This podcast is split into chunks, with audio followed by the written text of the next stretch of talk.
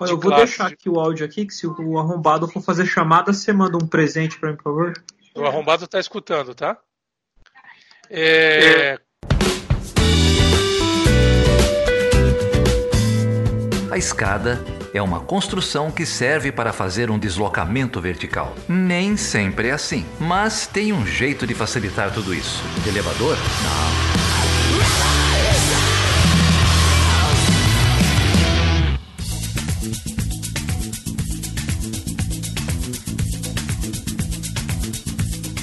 Seja bem-vindo e seja bem-vindo a mais uma edição do Chutando Escada. O meu nome é Felipe Mendonça. E eu sou o Geraldo Zaran. E aí, Geraldo, como que você tá, meu amigo? Ah, melhor agora, né? O Chutando a Escada não deixa de ser uma válvula de escape, né?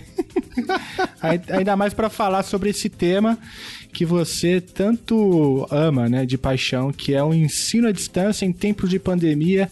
É por aí mesmo? Ah, cara, eu amo de paixão o ensino, né? É, educação, ensino, aprendizagem. Acho que essa é uma, é um- uma das grandes. é, como é que fala isso? É, missões que eu tenho na vida? Não sei. É, tem que achar esse papo de coach, né? Objetivo, não sei. Mas é bom bater um papo, né? Chamamos o Marcelo Valença aqui, é, que tá lá na escola de guerra naval, chamamos a Carol, que é- já é, que é daqui da casa, lógico, né? Todo mundo conhece a Carol.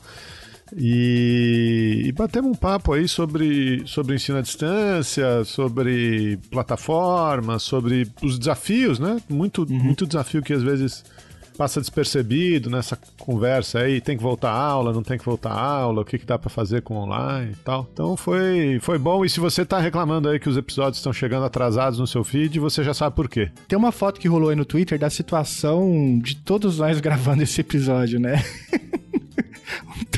Uma precarização absoluta do trabalho. É uma conversa que está dividida mais ou menos em três partes. Uma primeira é uma choradeira generalizada, né? De todo mundo que tá, que tá aí metido nessa situação. A gente faz uma análise ali sobre as condições, né, é, do ensino remoto, como que todo mundo foi inserido meio no susto.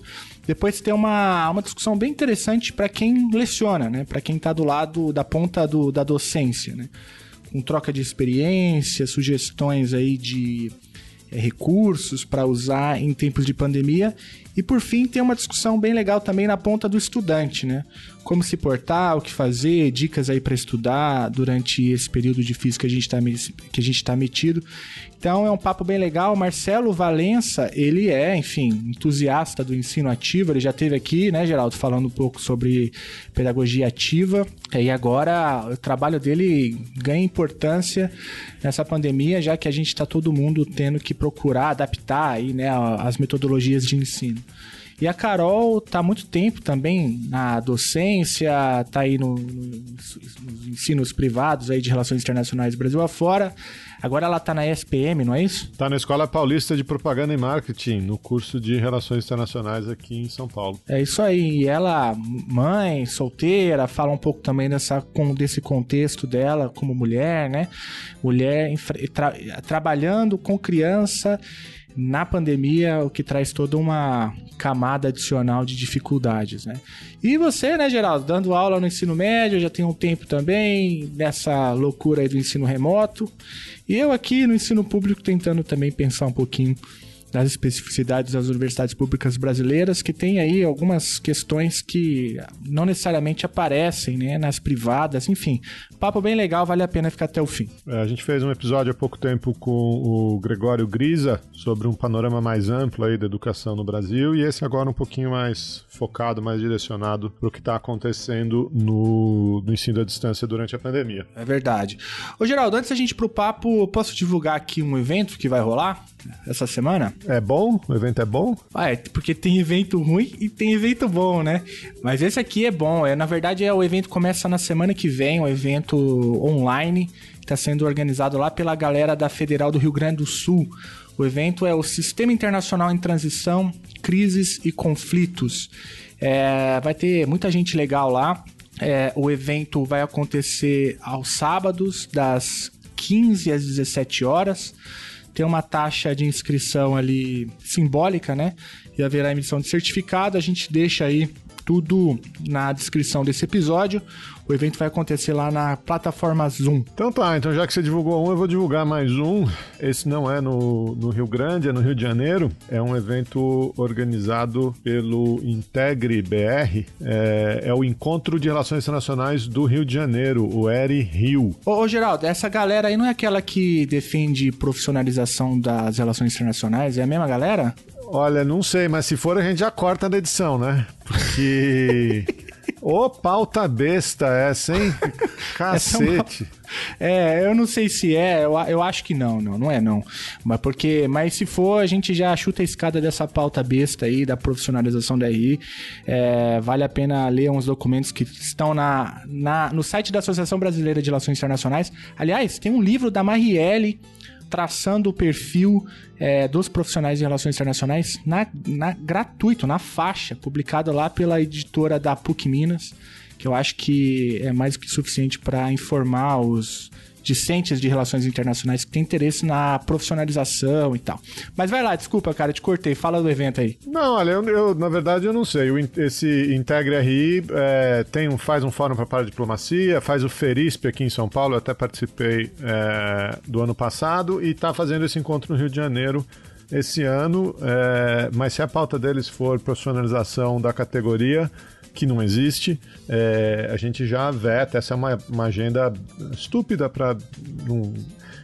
Tudo bem, não vou, não vou agredir, né? É, essa é uma agenda com a qual eu não concordo veementemente. Acho que não faz sentido nenhum. A última coisa que a gente precisa é de mais uma associação de classe. Dito isso, o evento Eri Rio vai ser realizado entre os dias 29 e 30 de agosto, online, também na plataforma Zoom você pode se inscrever no site do eririo.br ou no eririo.br lá no Instagram. Tem muita gente que já passou por aqui, tem a, o Guilherme Casarões, o Alexandre dos Santos, é, muita gente bacana aí, a, a Monique Sorachevski, o Maurício Santoro, pessoas aí que são, que são da casa, tenho certeza que vão ser palestras bastante interessantes. É isso aí, então. A gente vai deixar as informações para esse evento na descrição do episódio. Se inscreva lá. O evento é na faixa 0800. Então não tem motivo para você perder. Então é isso. Se você quiser, já que o Eri Rio é na faixa, se você quiser apoiar o Chutando a Escada e a continuidade desse projeto,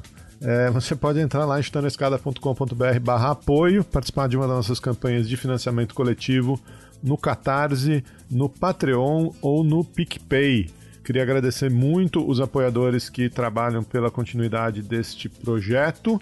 Tivemos apoiadores novos aí nas últimas semanas, o Fernando Damasceno, o Thiago Berti, muita gente nova aí entrando no nosso grupo do WhatsApp.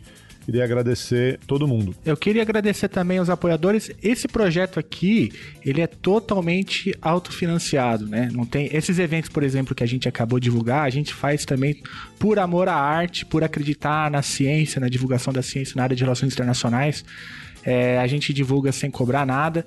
É, e não tem nenhuma empresa por trás, não tem Soros, não tem iFood, né? Tem uns podcasts aí agora que se dizem no campo de progressista, né? Que divulgam empresas que contribuem para a precarização do trabalho. Enfim, não é nosso caso aqui, né? A gente depende mesmo do, do apoio dos nossos ouvintes. Por isso que é tão importante você ajudar esse projeto ou qualquer outro projeto de divulgação científica independente, né? Não precisa ser o Estou na Escada. Ótimo, se for. Mas se não, procure um projeto. O que não falta é projeto legal aí para a você apoiar, que depende desses recursos para poder fazer divulgação científica de forma autônoma. Poxa, que maldade você falando do iFood, Felipe. Eles, eles fizeram tanta coisa pelos entregadores, tiveram, mudaram, tiveram uma mudança de coração, assim. É, é nossa, meu, nossa. Ah, cara, para com isso, né? Até recentemente teve aí é, break dos apps e tal, e agora porque pagar de responsável, né? Pensa que engana quem? Para iFood, patrocina a gente. Só que não. então vamos lá, vamos falar sobre ensino à distância antes que isso aqui descambe mais ainda. Foi a pior divulgação que a gente fez no evento da história. Ai, caramba. Ou então com vocês, Marcelo Valença, Carol Pavese e Geraldo Zaran, que falam sobre ensino remoto em tempos de pandemia na área de relações internacionais e afins. Valeu!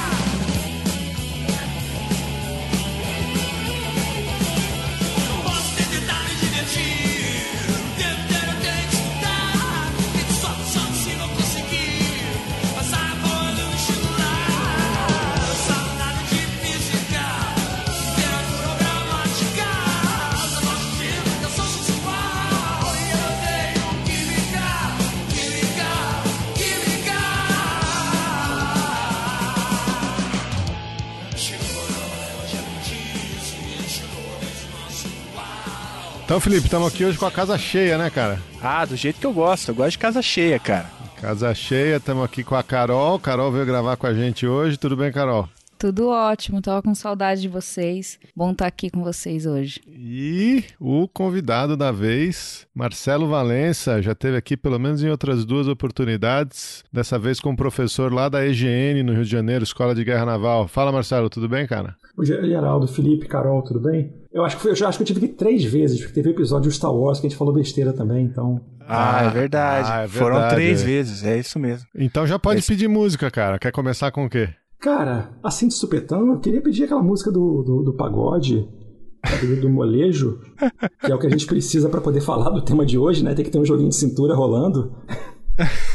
Porque senão. É, então, a gente chamou essa turma aí para falar sobre as nossas precárias condições de é, ensino à distância. O, todo mundo foi afetado com essa pandemia de coronavírus, é, uma situação que se impôs, né, e tem afetado professores, alunos, instituições de maneiras bastante diferentes, algumas preocupantes, outras interessantes, é, com implicações para o que está acontecendo agora e para o futuro. Então a gente queria é, bater um papo aí com o pessoal. O Marcelo já esteve aqui falando sobre é, aprendizado ativo, técnicas de, de ensino ativo. A Carol também está dando bastante aula online aí na, na SPM aqui em São Paulo, né, Carol? Só online. E eu também dou uma eletiva numa escola particular aqui no segundo grau, então tenho experiência também no ensino médio para partilhar as dores e os dissabores de dar aula virtual. É, nessa situação que nem se colocou bem precária mesmo, né? E acho que é super relevante porque aqui todo mundo dá aula, então é bom, né, quando se discute pandemia e aulas, sempre na perspectiva dos alunos e alunas. E agora a gente também ganha um pouco de voz, espaço, então acho que esse programa vai ser bem bacana. E, e você, Geraldo, tá nessa agenda antes de todo mundo aqui, né? Porque desde quando? Desde início de março você também teve que se inserir rapidamente no ambiente virtual, não é isso? É, a gente fez uma transição para o virtual na segunda semana de março. é, E o interessante é que foi uma transição naquele momento ainda incerta, né? Porque a gente estava procurando. A gente achou que era só um- uma medida emergencial, que a escola ia ficar fechada uma semana, 10 dias no máximo, e depois todo mundo voltava, né? É, E aí de uma semana viraram duas, virou um mês. é, Fechei o semestre assim, recomecei o semestre assim todo mundo achando que as escolas iam voltar agora em setembro, já prorrogou para outubro. É, muita gente apostando que é, vai ficar até o fim do ano, pelo menos é, dessa maneira. A gente podia fazer uma discussão aqui sobre se é melhor voltar, se não é, se dá para voltar, etc. Mas eu acho que essa não é muito a área de, de, de todo mundo aqui. Enfim, a gente ia entrar numa questão sanitária, de, de doenças, enfim, propagação do vírus. Mas o, o que eu queria explorar mais é, é exatamente essa experiência do, do ensino e os dilemas, do ensino à distância, do ensino online e os dilemas que isso é, coloca, né? Tanto para alunos quanto para professores. Então, assim, tem algumas questões que eu, que eu queria levantar, mas de maneira bem aberta, é, como tem sido a experiência de vocês, Marcelo? Se você, se você fosse. Você tá. Começou nessa quanto tempo? E se fosse levantar alguns pontos assim que mais te, te marcaram é, nesses últimos meses, o que, que por onde você ia começar essa conversa? Cara, Geraldo, eu acho que a gente tinha que começar essa conversa fazendo uma separação entre exatamente o quanto o EAD está afetando a gente, porque tem local por aí que é só EAD. E esse pessoal do só EAD é treinado para um modelo que a gente não tem um décimo do conhecimento que eles chegam. Então, eu acho que a- o nosso papo está partindo muito do pessoal que saiu do presencial para o EAD e as dificuldades do presencial, da transposição do presencial para o EAD tanto das expectativas que nós temos para os nossos cursos, como até as expectativas que os alunos vão ter do que eles estão recebendo. É, a gente, aqui na IGN, a gente fez o último dia de aula que nós tivemos lá presencial foi 13 de, não, na verdade 13 de março foi quando fechou. Foi uma sexta-feira no nosso curso, as aulas são, geralmente são segunda e terça, pela natureza do, do programa. Então foi, sei lá, dia 10, a gente estava começando o semestre. E a gente fez uma transição até que relativamente rápida para o EAD, justamente porque a gente tinha dentro da escola um, um setor especializado no EAD, que assim que começou a dar sinal de problema, a gente já puxou a tecnologia que a escola usava, já fizeram um tutorial, já tiveram, a gente teve microaulas de meia hora, uma hora com, com o pessoal da Cisco para, pode falar a marca? Pode, né? Então vai, foi. Com o pessoal da, da, da dona do software lá para poder fazer, a gente aprender. E estamos nessa. A gente come, começou o, semestre, o segundo semestre semana passada e vai ser online até que se espera até o final do, desse ano. E o ano que vem, sei lá, só Deus sabe como vai ser. A gente está todo online. Os cursos do mestrado doutorado, os cursos de carreira, o, os, os, cursos à distância que já existiam estão online, então a gente está tá direto nessa. Nosso esquema está tá 100% tá online. E como foi essa experiência aí, Carol, esses primeiros, esses primeiros meses? Se você fosse refletir amplamente, assim.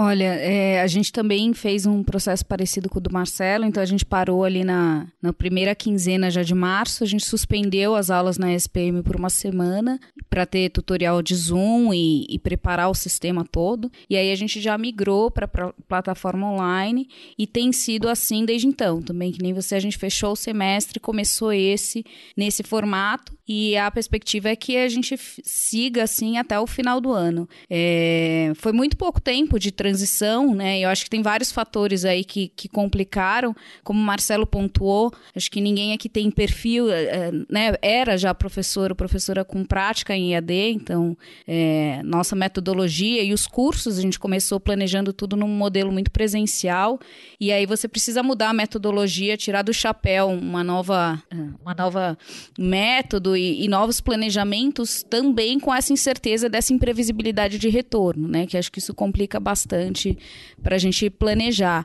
É, para piorar, não sei se é piorar, mas as nossas aulas elas têm sido uh, online ao, ao vivo, né? Então a gente segue o cronograma de aulas e tem sido assim bem massacrante, né? Assim, a experiência não, por um lado tem tem a vantagem e os alunos gostam porque isso manteve uma certa rotina, né? Então eles pontuaram, olha, o que dá um pouco norte e a diferença entre domingo e segunda é saber que na segunda tem aula e o horário da aula e, e para eles isso até que manteve assim um pouco mais essa esse contato com a, a realidade pré-pandemia, mas do ponto de vista é, da docência eficiência e da produtividade, é lógico que se compromete muito.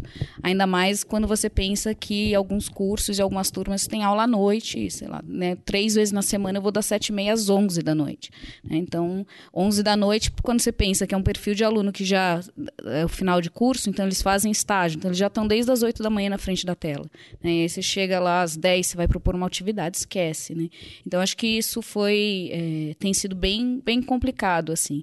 Pensar o formato formato presencial, querer só transpor isso para o virtual, não acho que é uma ferramenta adequada. Eu acho, não acho que é uma, um processo correto, assim, e, e do ponto de vista pedagógico, eu acho que é, é, é bem temerário fazer isso, né? Por vários motivos. Eu queria passar a bola para o Felipe daqui a pouco para falar da, da realidade da, da universidade pública, porque eu, eu acho que a intervenção de vocês dois é, já partiu de um, de um determinado pressuposto que é, é os alunos têm acesso à tecnologia, né? É, e eu acho que isso muda, muda um pouquinho dependendo da realidade.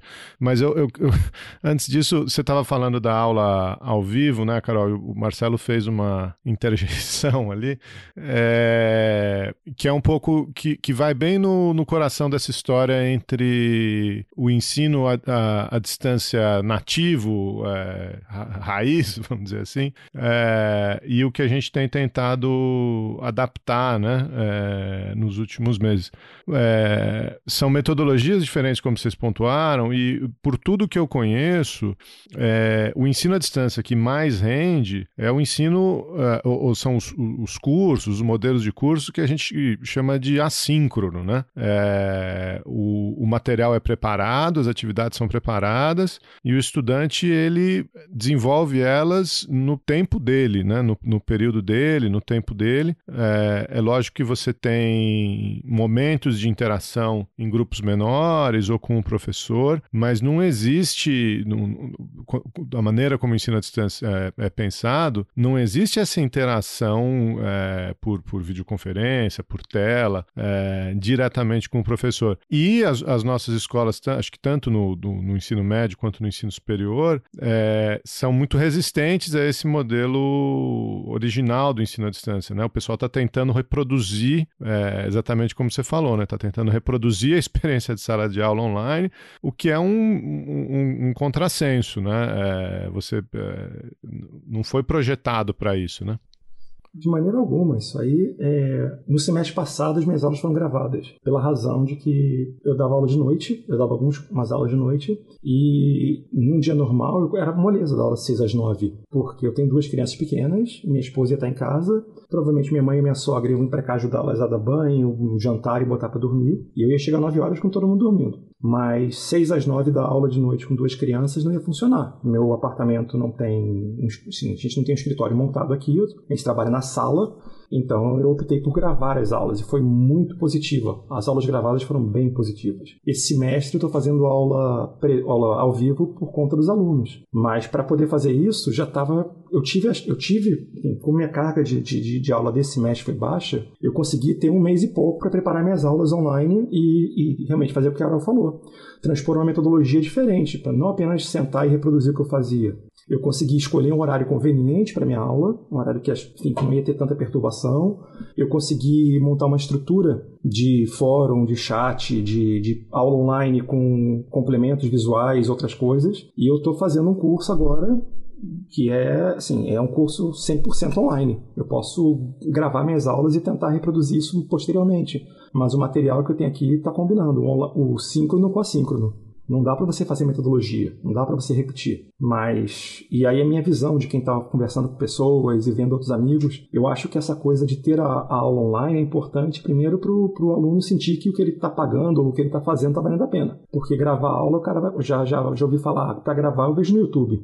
E outra coisa também é o que a Carol colocou, acho que dá um, enfim, dá um sentido de normalidade para nossa vida. Você vai saber que, sei lá, de 7 às 10 da manhã você vai dar uma aula X, então você tá, você vai tomar um banho, você vai ver outras pessoas, você vai ter contato contato com seres humanos. Eu acho que são duas demandas diferentes. Uma demanda psicológica e uma demanda financeira do, da, da, relação de, de, de, de contrato do, do, do, aluno com a faculdade. Tem essas duas perspectivas, mas são dois pontos bons para a gente partir. As diferenças e as estratégias, né? Eu acho que você tocou em dois pontos que, assim, eu fecho completamente, né? Porque esse formato, se do ponto de vista pedagógico, é o mais inadequado, né? E a resposta recai muito sobre isso, né? Quando a gente começou com esse, essa... Bom, todo mundo migrou para o online, online, teve uma pressão muito grande nas universidades particulares e nas escolas também para redução de mensalidade. E a resposta que, que a gente deu e que outras instituições deram que seguiram esse formato é que os alunos continuavam tendo as mesmas aulas no mesmo horário, com o mesmo professor titular, só que agora só era via Zoom, mas que a aula ocorria da mesma maneira. Né? Então, isso foi utilizado como justificativa para também não se fazer concessões em termos de redução de, de custo de mensalidade. O que, por outro lado, para nós docentes, é até confortante quando você vê e quando né, a gente tem ciência de várias outras instituições que concederam grandes descontos ou alguns descontos significativos e que descontaram isso diretamente dos professores, né, que continuam trabalhando com a mesma carga. Então, eu sei de várias instituições onde não houve redução de carga de horário, mas houve redução salarial e ninguém vai questionar isso numa pandemia, né? Então, assim, acho que por um lado tem essa questão financeira, né, dessa ótica de, de consumo da educação como um produto que você paga, você quer aquele produto exatamente igual, e se você não pode ir até lá, ele vai até você, né, o delivery. É, mas também tem essa outra questão da socialização, que é muito importante, ainda mais quando a gente fala de jovens, né, onde essa, esse convívio social para eles é parte vital do que é essa experiência da faculdade, da universidade. É, e ser privado disso, e aí também entra né, alunos de ensino médio, enfim, toda essa, essa rapaziada, é, é muito difícil para eles lidarem com essa pandemia e essa ruptura né, desse contato. Então, a, as aulas também dão um pouco mais desse, desse norte, essa noção de estabilidade. Então, também tem esse, esse efeito psicológico. Em contrapartida, é, acho que pelo menos no meu caso, é absolutamente inviável essa separação que até dava para fazer quando eu precisava me deslocar da minha vida particular e do, do, meu trabalho, até porque eu dou aula do meu quarto, né? Então tá, a cama tá ali. É, e aí você não consegue fazer essa separação. Você para no intervalo, eu vou e vou agilizar alguma coisa do almoço. Você falou das suas, das suas filhas, né? Eu sou mãe solteira, então assim, a minha filha, imagina, ela tem cinco anos, dá umas sete e pouco, eu largo ela sozinha e ela fica sozinha das sete até as onze quando eu acabo, se virando, assim, eu deixo ela com comida e outras e outros insumos para ela conseguir sobreviver esse período e falar, não apareça, porque eu vou estar tá dando aula. Então, assim, tem essa, essa realidade da gestão da vida privada, da vida particular, da vida familiar, que você precisa manter muito mais agora, numa situação de pandemia, onde a gente tem que estar tá bem mais presente, né, com várias outras atividades que antes você conseguia até terceirizar, é, e executar seu trabalho do mesmo espaço sem fazer esse intervalo, eu acho que complica muito, assim, dificulta muito a possibilidade do, é, do online. Né? Se talvez fosse num quadro sem pandemia, onde eu pudesse circular, onde a minha filha tivesse em horário de aula,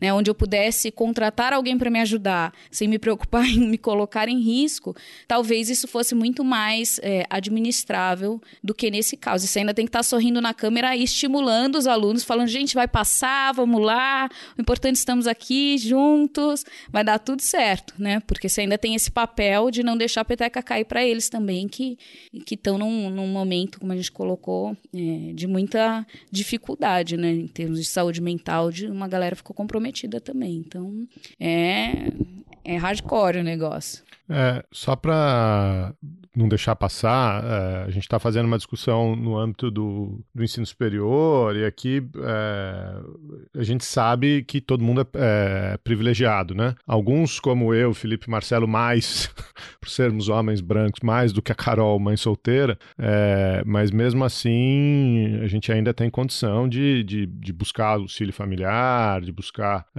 às vezes, contratar né, um, um, alguém para ajudar, não na situação de pandemia pandemia, mas enfim. E a gente sabe que, que os impactos da pandemia têm sido é, muito piores para gente que é, sai, é obrigado a sair de casa, não tem com quem é, deixar filho, enfim, a gente, a gente é, sabe ainda disso, né? A gente está fazendo uma, uma discussão muito circunscrita aqui nesse, nesse ambiente de, de ensino superior. Eu já ouvi é, relatos de gente que deixa o filho trancado em casa porque tem que sair para trabalhar, é, enfim, por um salário indigno e, e etc. E, e, esse também é um problema, talvez até muito maior do que a gente está discutindo aqui, mas não, é, enfim, não estamos fazendo pouco da, é, da situação de ninguém ou tentando aumentar os nossos, os nossos problemas.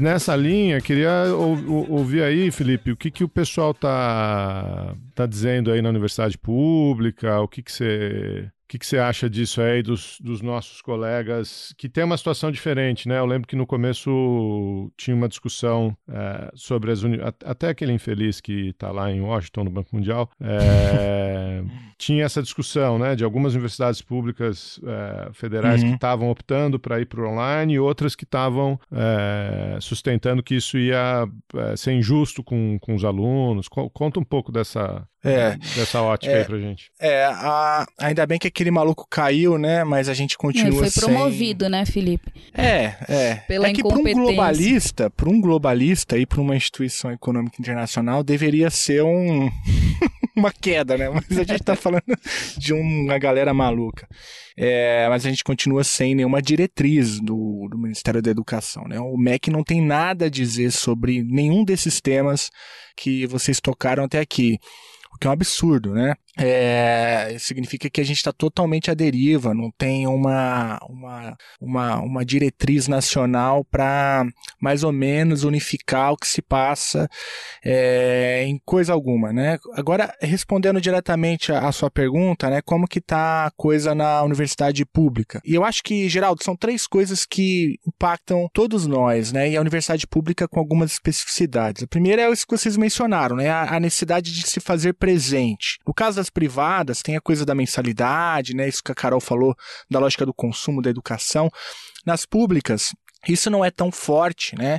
Essa necessidade, né, de entender a educação como um produto, é, mas ainda assim tem muita pressão por parte da sociedade, né, para que a universidade se faça presente. Então tem pressão de pais mães de alunos, de alguns segmentos da universidade, é, tem pressão é, antes, né, do ex-ministro que falava, por exemplo, que quem não está trabalhando é vagabundo, como se a, o, a atividade docente fosse exclusiva à, à sala de aula, né, como se não houvesse outras milhares de coisas que a gente faz e que continuam, né.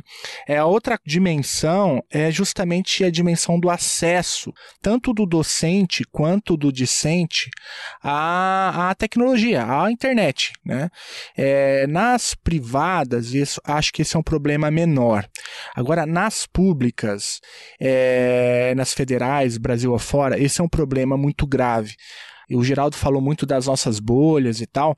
É, gente, é, enfim, o público talvez o chutando a escada, é um público que se escuta podcast é porque já tem acesso à internet. Então, essas bolhas a gente não sabe. Tem gente que não tem acesso né, ao 3G para poder fazer ali uma mínima conexão.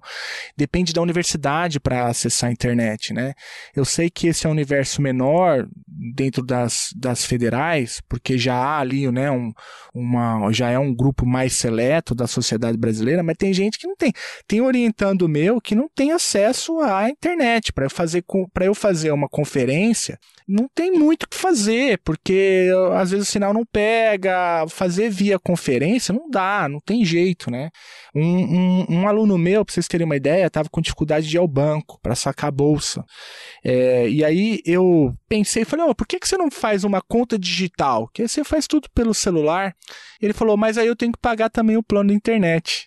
É, e aí você vê, o acesso é muito, muito precário para alguns segmentos, né? Inclusive de docentes. Nas federais tem um universo de docentes que é uma galera já mais de idade, né? Uma galera de 60, tá ali agora por conta é, das constantes ampliações aí, né? Da, do, do tempo de trabalho, 64, 65. Essa galera não tem facilidade, né? É, e tem um problema de estrutura também, que as universidades federais, é, muitas delas não têm recursos para comprar os softwares, né? E aí você precisa usar servidores próprios que não sustentam a, todas as conferências. E por fim, a última, a última dimensão é essa da qualidade mesmo, né? É uma discussão mais forte sobre a, a coisa, a, o lado pedagógico da coisa, né? E nas universidades federais, isso eu vejo que há uma autonomia um pouco maior para fazer esses enfrentamentos. Então, algumas demoraram para entrar justamente porque travavam debates mais profundos nessa questão, coisa que nas privadas você tem uma margem menor para fazer, né? É, então, Geraldo, é um pouco isso. Algumas grandes universidades grandes públicas, o que, que elas fazem? Elas pagam pacotes de dados para que os alunos tenham acesso. Foi o caso da USP. A USP entrou muito rápido no ensino remoto porque a USP tem mais recursos e conseguiu é, entregar pacotes de acesso para os alunos que se declaravam lá incapazes de conseguir pagar um plano próprio. As universidades federais menores têm mais dificuldade, mas todas elas estão tendo que fazer algum tipo de política nesse sentido, né? É, ajudando o aluno a comprar tablet, é, emprestando notebooks e auxiliando os alunos via um dinheiro ou via parceria com operadoras para que esses alunos tenham acesso a algum plano de dados, né? Então, só para vocês entenderem um pouco a complexidade do, do que está posto, né? Não que ninguém queira. Todo mundo entende, né? A gravidade da pandemia, que a coisa mudou gravemente, rapidamente. Mas daí a querer aplicar né, um único modelo ao Brasil todo, sem considerar essas enormes especificidades, é um problema, né? Então, talvez isso ajude a entender por que, que cada universidade está num ritmo diferente da outra. E tem uma coisa do perfil dos cursos também, né? Claro, Tem algumas claro. universidades que alguns cursos migraram rápido, outros têm mais resistência também por essa questão mais social, Uhum. econômica, mas também uma questão política também, né? De, de se opor a essa migração. E aí cria fragmentações dentro das próprias universidades, né? Que não é Uhum. nem só no... O que você, você levantou uma série de problemas que a gente olha assim, e realmente, o- o- duas, começando pelo que o Geraldo falou, aqui a gente a está falando de um grupo relativamente privilegiado, porque é, falamos de ensino superior, falamos de, de instituições que, de mais- que as- os alunos têm acesso, a gente tem alguma estrutura, mas, e a Carol levantou, olha, e se houvesse uma separação da vida pessoal com a vida profissional, ficaria mais fácil. Se, sei lá, fazer aulas no EAD ou montar um home office com crianças fora de casa ou com uma tranquilidade é uma coisa. Montar e você não conseguir separar é uma outra. E da mesma maneira como a gente tem essas questões, e o Felipe foi levantando algumas, é, o modelo de transposição do EAD que, os- que as universidades estão pensando não estão levando em consideração que os alunos podem ter esse mesmo problema. Porque da mesma maneira como eu estava me queixando que minha aula de 6 às 9 eu não consigo dar, porque, porque crianças correndo e querendo dormir, eu sei que eu tenho alunos que também não, enfim, que eles teriam aquele momento separado. Então muitas vezes o, o próprio aluno também ele não se sente confortável, ele não se sente é, é, abraçado por esse modelo. Porque você pressupõe que todos estarão em casa e todos farão o possível, mas da mesma forma como a gente tem obrigações domésticas, e obrigações familiares e obrigações profissionais, os alunos têm também. A Carol falou do- do- dos garotos que estavam tendo estágio desde as 8 da manhã, vão ver tela o dia inteiro. Como vai ficar a cabeça de um sujeito desse depois? E aí é uma coisa que acho que vale a pena discutir mais à frente, porque o modelo do EAD é do ensino à distância. É ensino tá?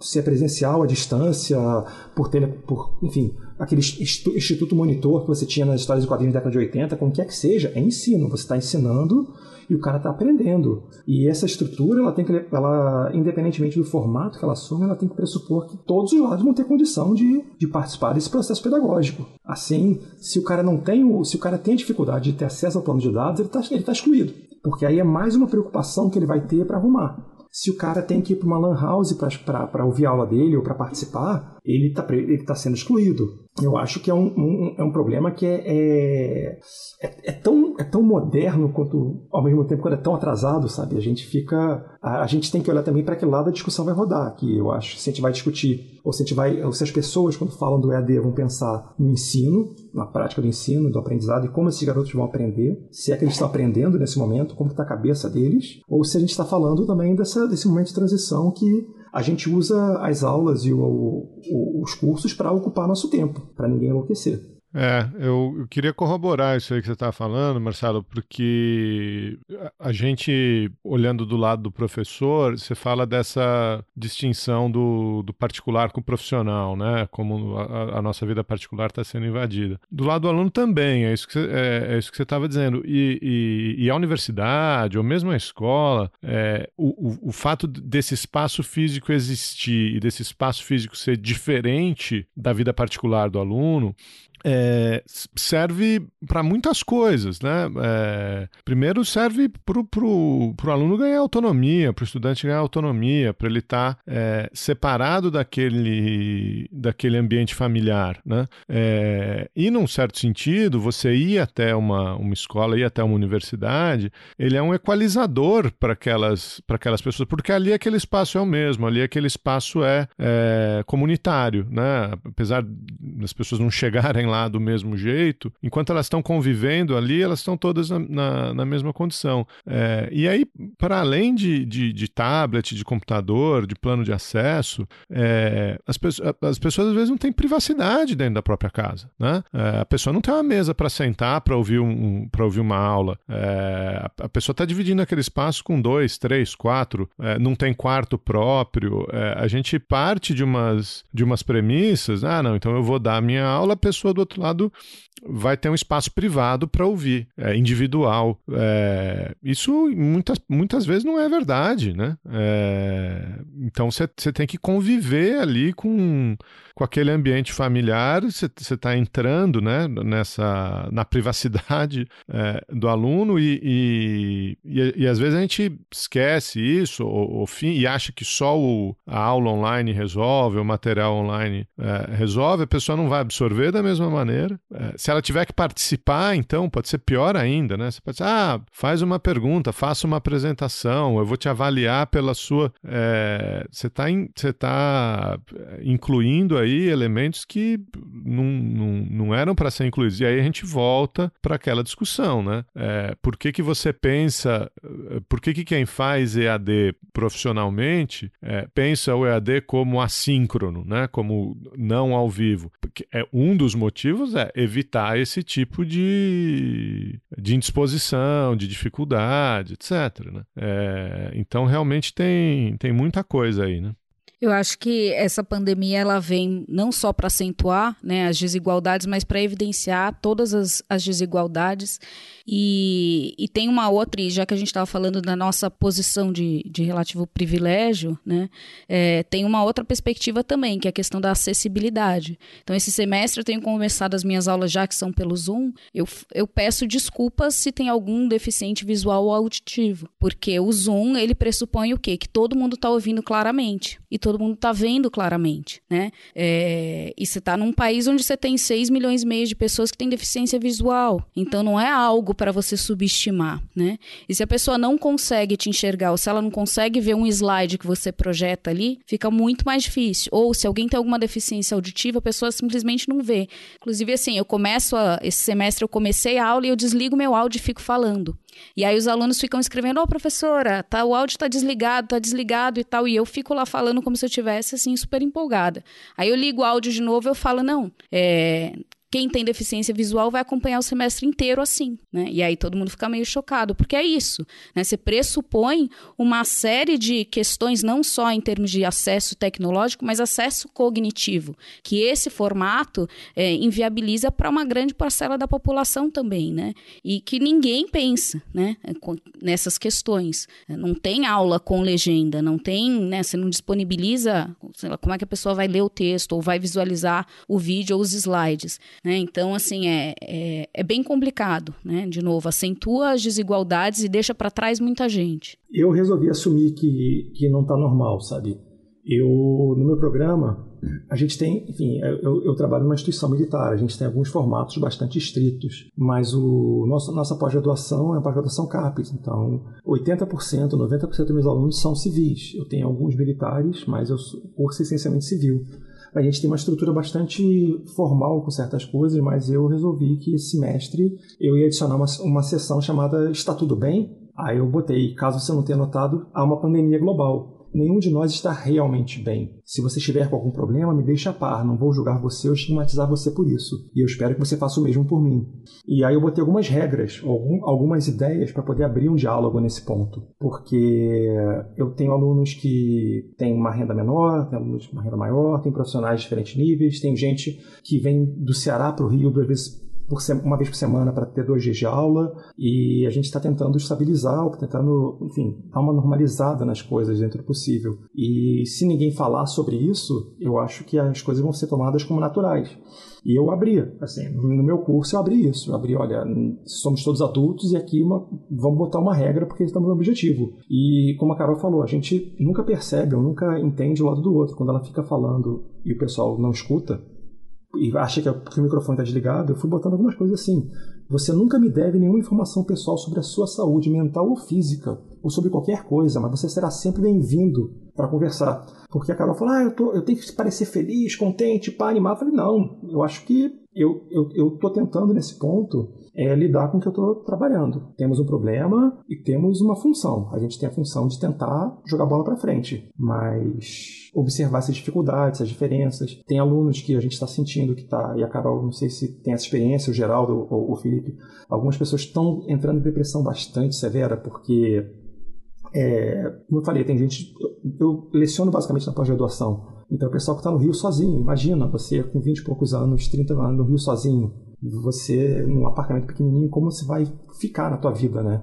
É, eu mesmo aqui nossa, em casa, a gente tem saído no final de semana para andar de bicicleta, porque bicicleta você passa batido pelos locais.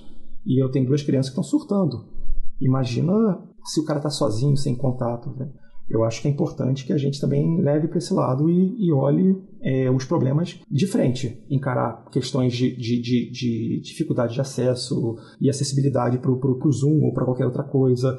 A gente reconheça, o Geraldo comentou, a, as aulas assíncronas são melhores. A gente reconhece que as aulas assíncronas é, atendem o aluno porque ele tem aquela disponibilidade do tempo, ele precisa ter tantas horas por semana ele vai achar aquelas horas. Ele não tem que ficar sentado fingindo que está tudo bem a câmera, muitas vezes o cara fica constrangido porque ele não tem espaço para ele. Eu tô, eu, vocês estão vendo, eu tô gravando aqui na cozinha.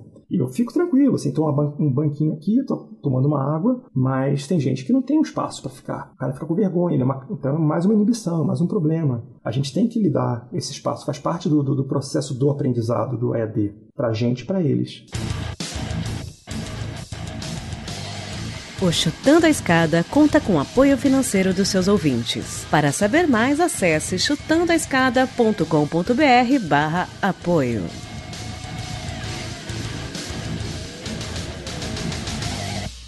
Eu queria levantar uma outra bola aqui, que é o seguinte: é, a gente sabe que, que muita gente faz é, EAD é, assíncrono, com aula gravada, com vídeo. O, o, Marcelo até comentou no começo do papo esse, esse tipo de reação, né? Ah, mas se é para ser gravado, eu vejo no YouTube, né? É, e eu acho que teve, pelo menos no começo, teve um, uma reação de, enfim, de parte de professores em diversos níveis, é, uma certa preocupação do que essa proliferação do ensino à distância podia significar para o futuro da, da profissão, né? É, com toda essa geração de material é, online, um material que muitas vezes algumas instituições privadas principalmente vão é, reclamar propriedade sobre isso é, e essa capacidade de reproduzir, né, ou, ou, girar um curso gravado, um material gravado,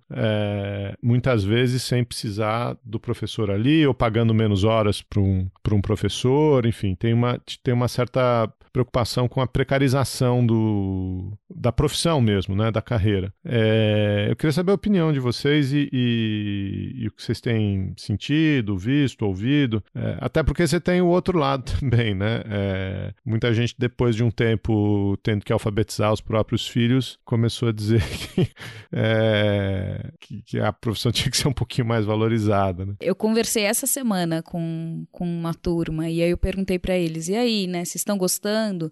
se passasse a pandemia.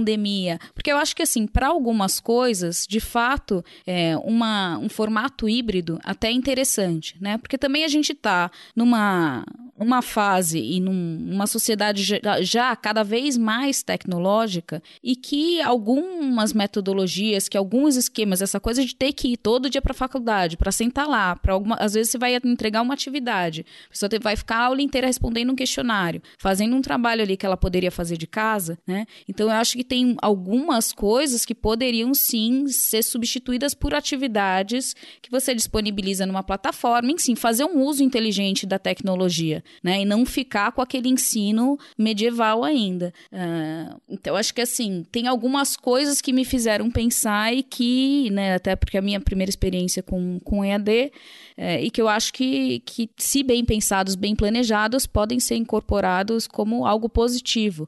E aí eu perguntei para os alunos, né? Falei, e aí, vocês gostariam de, pós-pandemia, algum modelo mais híbrido? De repente, sei lá, das quatro aulas que a gente tem, duas são presenciais, duas a gente faz online e tal, faz com uma outra dinâmica.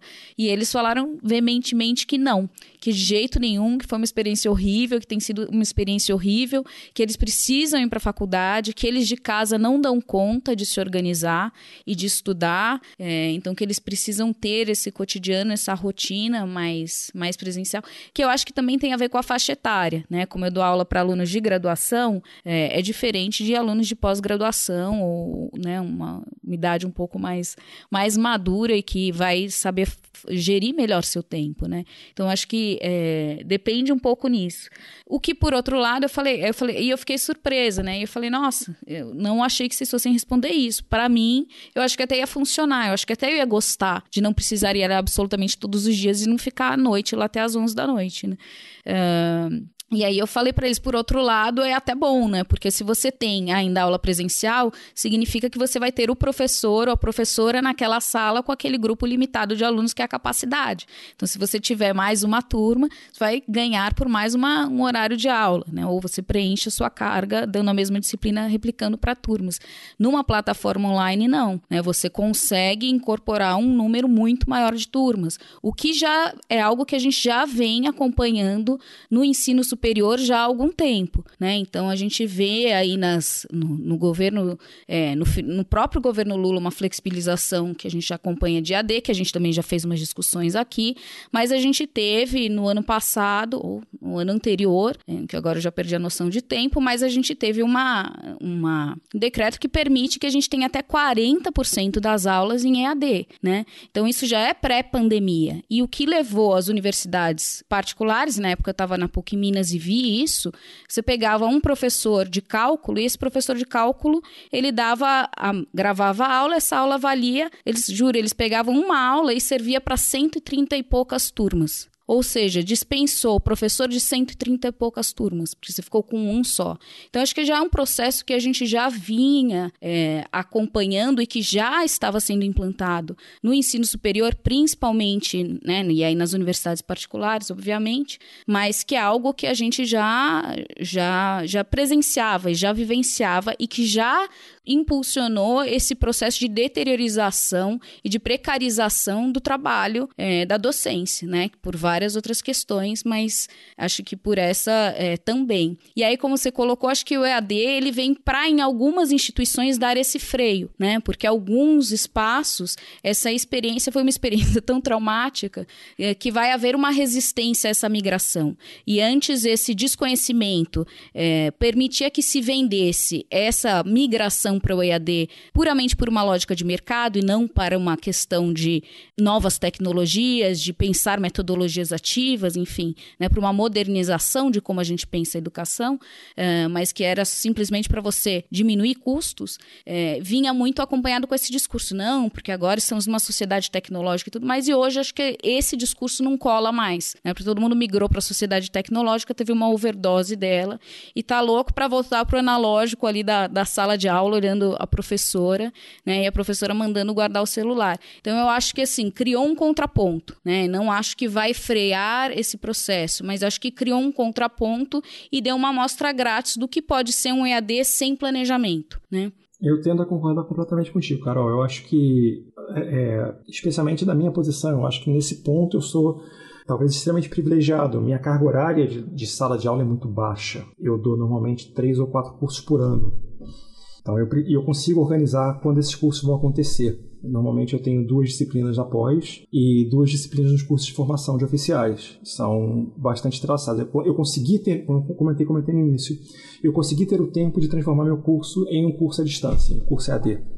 Então foi, foi bem privilegiado. Mas eu, eu vejo amigos que não estão, que enfim, estão nesse ritmo frenético. E todos eles têm esse medo, especialmente é, em matérias eletivas, disciplinas eletivas, de que as eletivas sejam grandes repositórios de informação. Então as aulas serão gravadas e serão reproduzidas ao longo do tempo. Mas os, mas os alunos eles têm uma, uma, uma resistência quanto a isso, porque por mais que eles entendam, ou por mais que seja apresentado a eles como uma possibilidade deles é, terem o tempo deles ou montar a própria agenda, é, eu acho que acaba virando aquela coisa de, de greve, né? Quando você está numa greve, o aluno na greve acha que ah, vou para a praia todo dia. Dá uma semana, dez dias, ele fica entediado. Então, no esquema do EAD, o cara tem a, o controle pleno da vida dele até o momento em que ele começa a não saber mais que dia é hoje, ou de onde estão vindo as coisas e vai ser, enfim, vai obrigar que, que, as instituições comecem a pensar melhor em como aplicar isso. Pessoalmente, eu ficaria muito feliz com o modelo híbrido. Eu ficaria muito feliz. É, eu, eu, eu, eu entrei com duas propostas de curso esse ano, um curso mais no formato tradicional e um curso formato de um, aulas a cada três semanas, duas semanas de leitura e de debate com o professor direto. E aí abriria o, o, o, nosso, nosso aplicativo, eu estaria disponível, o cara entraria, a gente falaria, discutiria, o cara teria aquele espaço de aula para ler o texto, para pensar, para refletir. E eu acho que seria uma, uma interlocução diferente. Seria quase um, um, um presencial. O cara seria face a face. Não, esse não teve muito ibope, acho que foi, foi ousado demais. Mas eu acho que o modelo híbrido seria bem legal. Isso considerando uma pessoa que não consegue trabalhar de casa. E não porque numa rotina normal eu tenha muitas interrupções ou distorções. Eu acho que numa rotina normal eu tenho preguiça de ficar em casa. Então eu prefiro, eu levei todo o meu material para a escola, deixei, montei minha mesa por lá, tudo que eu tenho, botei uma cafeteira na frente da minha sala para que eu possa passar o dia sem precisar sair. Então eu fico normalmente de 8 às 5. Feliz da vida, mesmo quando não tem aula. Mas eu acho que o modelo híbrido tá rindo da Felipe. eu tô, eu queria, tô louco para visitar a tua sala. Tá, tem café, Pô, ué, tem tudo. Não tem... te mostrei a foto, não. Depois te mostra a foto. A foto tem, tem, tem boneco, tem pôster, tá uma diversão minha sala. E é, legal que, e é legal que eu fico no último andar do prédio que não tem escada, não tem elevador, então só sobe quem precisa.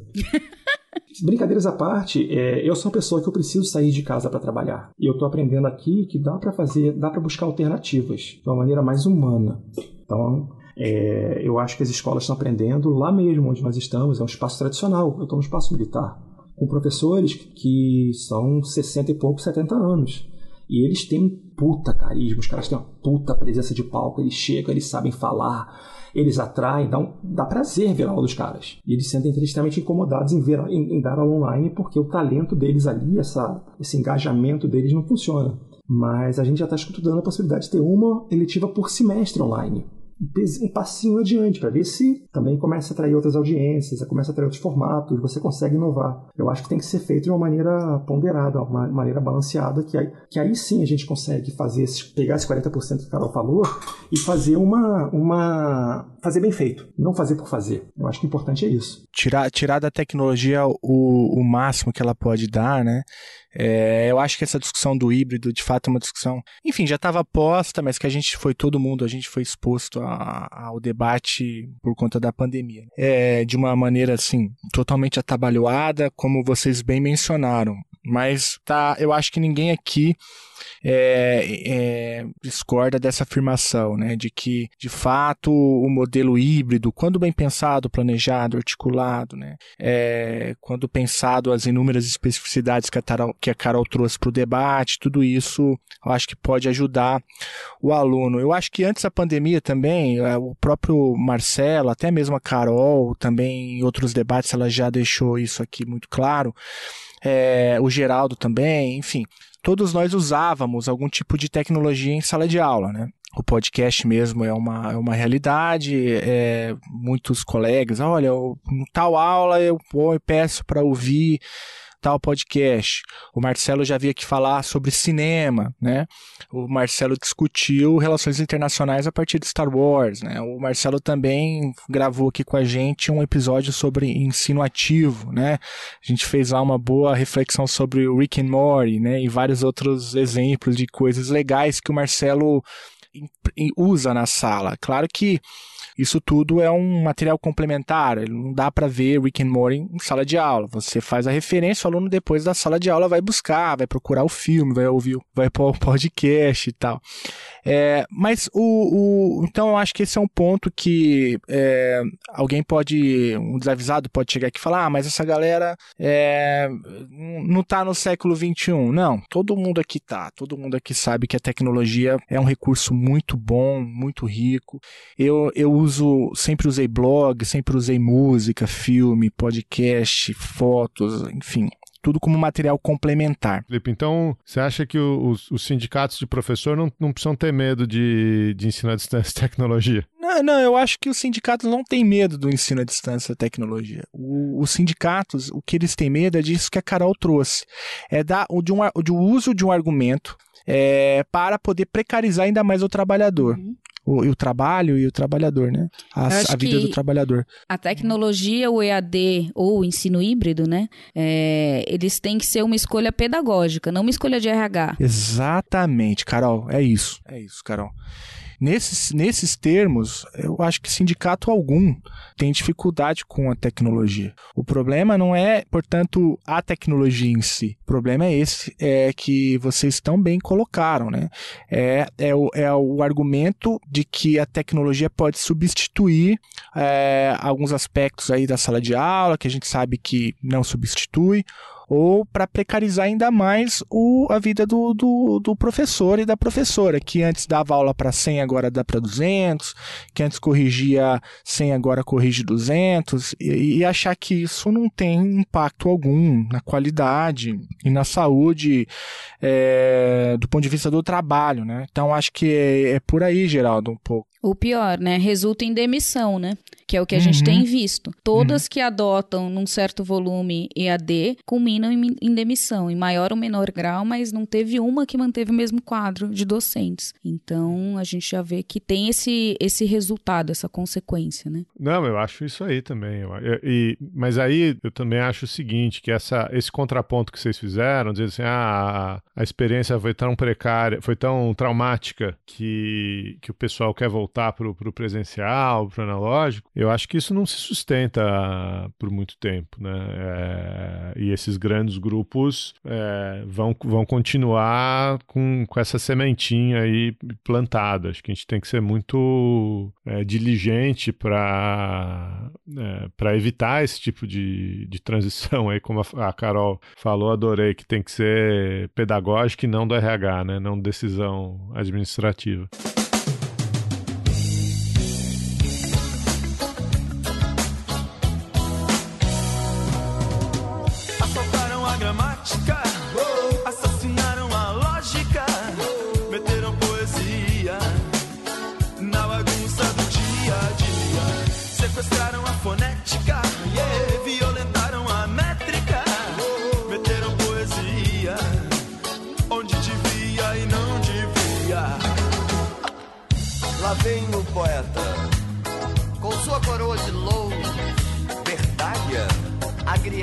Pimentão, poldo. O poeta é a pimenta do planeta. Malagueta. Assaltaram a gramática. Agora, o, a pergunta que eu queria fazer para vocês três, é, que estão aí mais inseridos nessa realidade, já estão aí há alguns meses, cinco meses, é, nessa, nessa coisa do ensino remoto, é, é são, são duas. A primeira, eu queria que vocês contassem aqui, falassem rapidamente para gente, para os professores é, e para as professoras que nos escutam, né, que estão metidos nisso. É, quais são os recursos que vocês acham que vale mais a pena, que tem funcionado, que vocês acham que pode ser um caminho interessante? São, claro que são dicas, né? Não é nada aqui é camisa de força, porque a gente viu que os ambientes variam demais, a depender do curso, a depender se é privado ou pública, a depender da região do país, enfim. E, e a outra coisa é, é um pouco assim para os alunos, né? Eu acho que tem muitos alunos também que nos escutam. O que, que vocês diriam aí, em termos também gerais, para os alunos? É, dicas, conselhos? É, eu acho que a maior parte do nosso universo aqui de ouvintes está numa dessas duas categorias, né? Ou são professores ou são alunos. Dá para fazer, assim, um, sei lá, um bate-bola desse tipo? Um guia de sobrevivência, né? É, um guia de sobrevivência. A gente pode começar com os professores, né? Não, da perspectiva do, do professor, de dicas, o que eu diria, assim, você tem vários níveis para isso, né? É, eu acho que, assim, a sugestão mais é, sólida que eu posso dar é é, escolham boas plataformas, e aí, como instituição, ou como curso, ou pelo menos como ano, é, escolham boas plataformas, é, acostumem os seus alunos com essas plataformas é, e, e, tentem seguir alguma. tentem ter algum tipo de, de constância, né? algum tipo de, de homogeneidade. Lógico que não precisa todo mundo fazer exatamente a mesma coisa, mas é, uma das principais dificuldades dessa transição é que você tem muita gente usando muita coisa. É, e o aluno fica perdido. Né? É, então, você tem um professor professor pedindo para o cara postar um vídeo na plataforma tal, o outro usa uma plataforma diferente. É, um cara faz um fórum de discussão numa plataforma, o outro faz em outra. É, quanto mais você conseguir é, padronizar né, é, a plataforma, escolher a instituição escolher uma, uma boa solução, ou pelo menos é, os professores que dão aula para aquele determinado semestre, para aquela determinada turma, conseguirem uma boa solução, é, ou, ou, mesmo que ela não seja tão boa, se você treinar os seus alunos naquela plataforma, é, isso, isso vai te poupar muito tempo. É, isso vai te poupar muito tempo é, para você propor as atividades, para você dar a devolutiva das atividades, para os seus alunos conseguirem é, encontrar o material que você está colocando, é, conseguirem olhar né, o seu retorno, a sua devolutiva, os seus comentários, fazerem trabalhos melhores, melhorar numa segunda, numa terceira versão.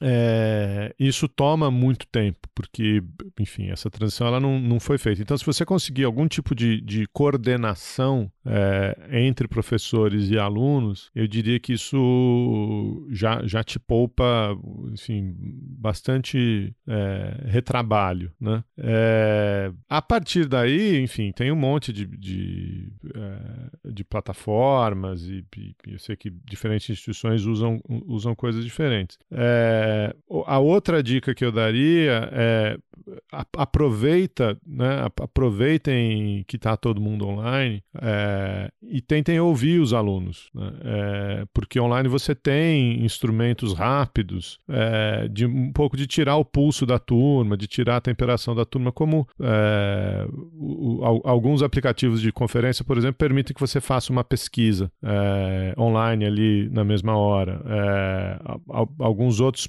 permitem que você coloque uma pesquisa durante uma apresentação de slides. É, o próprio Google, se você usar o Google Forms, você consegue fazer um setupzinho ali rápido é, para ver o, o, o, que, que a, a turma está achando, o que, que eles acham. E aí, é, eu acho que é isso que vale, né? Você perguntar coisas como é, o andamento está bom, os slides estão bons, é, o, o PowerPoint, vocês aceitam uma uma avaliação é, por escrito? Vocês aceitam uma avaliação é, por áudio? Vocês só gravam a resposta? Vocês aceitam uma avaliação por vídeo? Vocês preferem fazer um quiz? Vocês preferem fazer um. E, e aí, tem uma enormidade de, de ferramentas, né? É, enfim, posso deixar algumas sugestões aí no, é, no post, ferramentas para envio fóruns de discussão por vídeo, ferramentas para fazer pesquisa durante apresentações, é, até modelos de slides, de, de o, o slides é o do Google, né? O, é o que o da Microsoft é o PowerPoint, mas é, hoje em dia você tem plataformas que, que dão para você ali, se a sua instituição não, não fornecer um, um modelo, um template e tal, você tem plataformas plataformas ali que fazem é, apresentações com, com, design profissional e tal. Então tem, é, tem muita alternativa aí para a gente usar para facilitar essa comunicação. Né?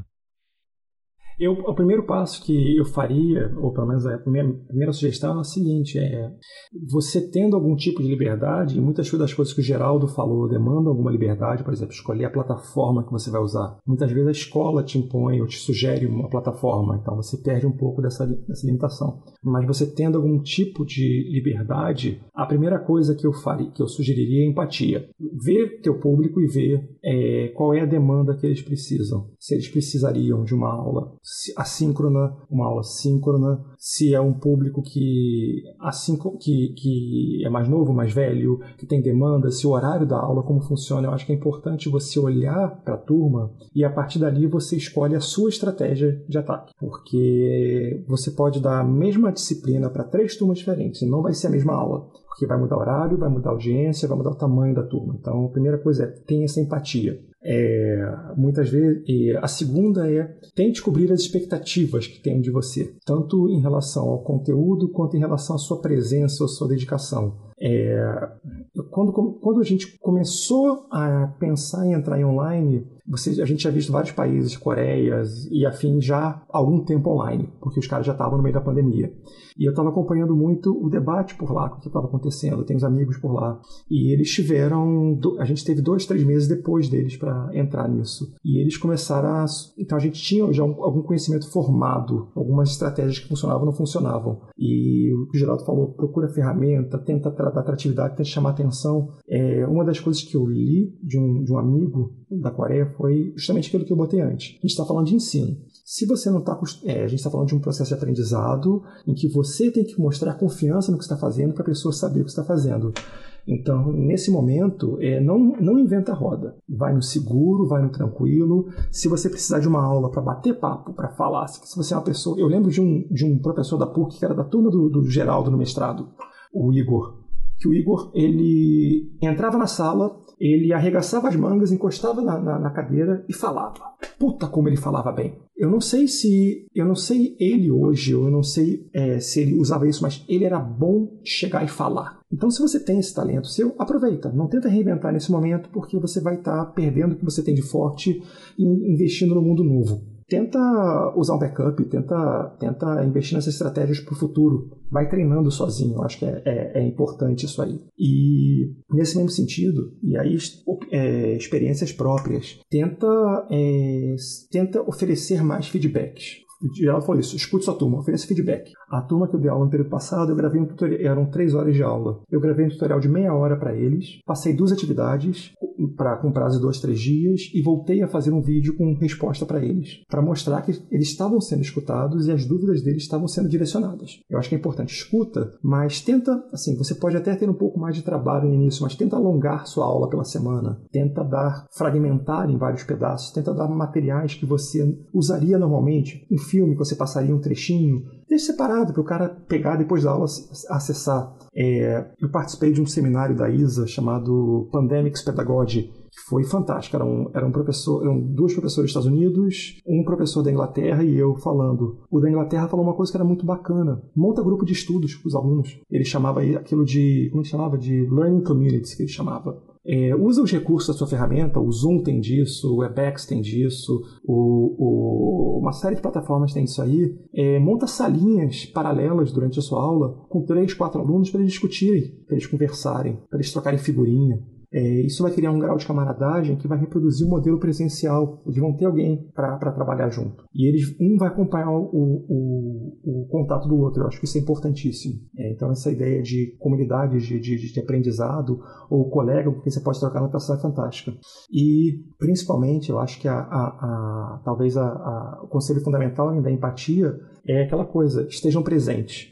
Porque a gente, assim, tá, tá todo mundo com dificuldade, não é só a gente, com N problemas, e os nossos problemas sempre vão ser maiores que o problema dos outros, isso aí é sempre. Mas estejam presentes pro, pro, pro, pro aluno, assim, ofereçam é, mais, mais feedbacks, ofereçam mais avaliações, ofereçam mais chances, dá uma. Prorroga o prazo, sabe? Seja legal, assim, eu sei que muitos, muitos, muitos de nós gostamos de ser carrasco, aquela aquela reputação de, de, de do, do, cara durão. Esse é o momento de, de, de, de, abrir um pouco mais de espaço. E eu acho que talvez o principal é, para mim está sendo muito útil, tenta correr atrás e aprender alguma coisa também. Procura no YouTube, a gente vai achar muita informação para nossa própria aula, como a gente vai lidar com isso. Porque o modelo presencial é, assim, a gente pode dominar o presencial, mas tem gente pra caramba boa fazendo isso. É, a minha esposa, vira e mexe, ela assiste, ela contrata alguns cursos online para o trabalho dela, para ela, ela, aprender coisa nova. E ela fala que as melhores aulas que ela tem são as aulas online. Porque o sujeito, o sujeito o sujeito sabe, o cara olha, o cara tem o carisma, ele te olha no olho, sabe? Ele tá olhando na câmera para você e, e, o cara muda a entonação. Às vezes, olha um pouquinho esse pessoal que tá acostumado pra gente sair da nossa zona de conforto e, e arrisca, sim.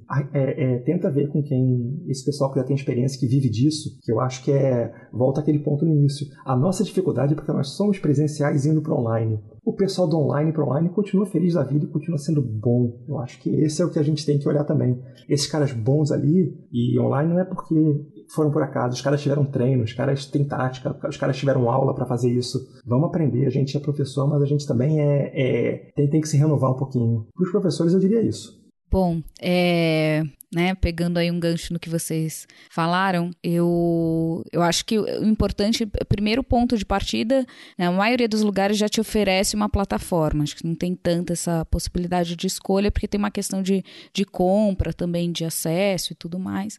Então, aprenda a usar a plataforma, pelo menos os comandos básicos, porque quando você trava ou você começa, que no começo pra gente foi meio assim, né, Zoom, nunca tinha visto Zoom na vida, eu sou, vocês já repararam, eu sou péssimo em tecnologia, então às vezes eu ficava ali catando o comando e aí a aula inteira ali no meio e você nessa situação embaraçosa. Então, assim, dá uma fuçada antes, faz um, olha online, um tutorial, aprende como funciona. É, a segunda coisa, pensa nessa questão que eu coloquei da acessibilidade. Né? É, tem gente que não vai, se, as pessoas têm vergonha, né? Então elas não vão, se ela não é visualmente, é, se você não consegue perceber que ela tem alguma dificuldade, as pessoas geralmente elas não vão se posicionar assim. Então cria um canal também para falar, né? Então o que eu faço é isso, falo, olha, desculpa que não tem legenda, mas se alguém tem dificuldade em me ouvir ou tem dificuldade em ver e me acompanhar, me avisa que eu, a gente estuda o que pode fazer. Eu te dou um outro material, penso alguma coisa que você pode fazer para complementar um pouco que você vai perder, né? Disponibilizo os slides também, uh, que eles tiram foto dão print de tela igual, então assim, questão de direitos autorais esquece, porque com slide, né, depois que inventaram o celular com câmera já foi pro saco, então assim, disponibilizo os slides, coloco os textos, então já antecipo a plataforma e vou colocando ali. Muitas plataformas a gente usa o Canvas e o Canvas você consegue programar quando aquilo vai ficar público, porque também fica meio overwhelming, né? Ele entra lá e já tem 30 textos, eles já entram em pânico com todas as atividades antes. Então essa organização ela é boa para a gente e talvez para sinalizar o que vai ter em termos de processo avaliativo, né, para tolher essa ansiedade, mas vai disponibilizando aos poucos, senão eles perdem o controle e acham que é uma sobrecarga muito grande. É, também acho que é importante essa flexibilização, tanto de prazos e como a gente também não está interagindo tanto com outros colegas, a não ser nas reuniões, que são várias, né? Mas como a gente não tem esse contato cotidiano, a gente também não está muito a par do que tem de avaliação dos outros professores. Então, às vezes, você dá um trabalho e naquela mesma semana ele tem que entregar um paper que ele tinha que escrever de uma outra disciplina. Então, tentar mapear para evitar essas, esses prazos cruzados é uma uma boa estratégia, né? É, no meu caso, eu desisti de fazer avaliação individual escrita sem consulta, porque não vai rolar, né? Na internet esquece. Então eu faço, peço para eles escreverem um artigo, eu mudei um pouco meu sistema de avaliação para poder contemplar essa questão é, do EAD. E algo que tem sido importante também é esse não só o feedback, mas um contato. Apesar da minha aula ser ao vivo, então eles me veem né, bastante vezes, é, com uma frequência bem periódica, bem marcada, mas mas é, às vezes eu passo uma atividade para fazer e eu sei que eles não vão te encontrar no corredor para tirar dúvida. Então eu mando um e-mail, eu falo, gente, então, ó, como eu falei ontem, vocês têm que fazer isso, isso e isso. Se alguém tiver dúvida, me dá um toque. Aí você vai fazendo esses check-in, né, com os alunos, vai pontuando, olha, estou por aqui. Se tiver dúvida, você pode me procurar, porque eu estou por aqui, né? Então acho que esses espaços são bons. Eu acho que essa pandemia, a gente perde essa, né, você tem o perfil do aluno que participa mais, assim como na na, aula presencial, aquele que fala mais, mas também tem aquele que você sabe que ele não vai falar, mas que ele tá te seguindo, ele tá te olhando, né? ele tá prestando atenção, ele tá te acompanhando. Quando a gente muda para essas plataformas, como 90% deixa microfone e câmera desligada, você perde completamente essa noção visual, né? E aí acaba se, acabam se sobressaindo só aqueles que falam mais na aula, porque esses vão estar presentes e se manifestar. Então a gente perde também esse feeling de, dessa percepção, né, se estão te acompanhando, se estão com dúvida. Então é importante também é, criar, como o Geraldo falou, esses mecanismos para você ir tendo um termômetro, para ir sentindo essa turma. E essas salas simultâneas que você consegue criar em alguns aplicativos, elas são muito boas para isso. Porque no grande grupo, você vai ter sempre ali uns quatro, cinco que já pegaram o hábito de falar e que às vezes até ligam câmera e vão ficar falando bastante. Então domina muito a discussão, né? E aí quando você cria salas simultâneas, você força eles a participarem mais, você criar grupos pequenos. Então, esses grupos pequenos tendem a, funcionar muito mais. No mais, fazer links com questões conjunturais, eu acho que é muito oportuno, né? Acho que essa pandemia faz a gente pensar uma série de questões, desde doméstica que aumentou, e aí nessas casas também tem mais violência doméstica em algumas, né? Até questões como essa que a gente está discutindo aqui, questões sobre a economia, questões sobre o papel do Estado, quer dizer, dá para a gente fazer um gancho com todas as disciplinas. E eles se envolvem nessa discussão, né? Então acho que esse é um momento também da gente refletir é, essa sociedade, chamar eles para pensar sobre essa sociedade, o que torna debates interessantes. E aí é isso que o Marcelo falou, quando você vê que está todo mundo engajado, discutindo alguma coisa ali, para tudo, suspende o que você tinha programado e vamos tocar esse debate, né? Para ficar interessante estar tá ali, para que ele passar, para ele encerrar a aula satisfeito.